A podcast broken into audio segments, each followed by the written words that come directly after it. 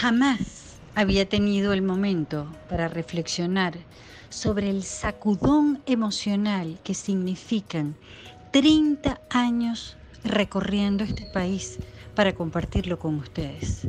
Hoy, por fin, tuve ese tiempo para meterme en el alma, para pensar en los encuentros, para dialogar con las emociones. Y son esas historias las que narro, las que comparto, las que cuento en Relatos Nómadas.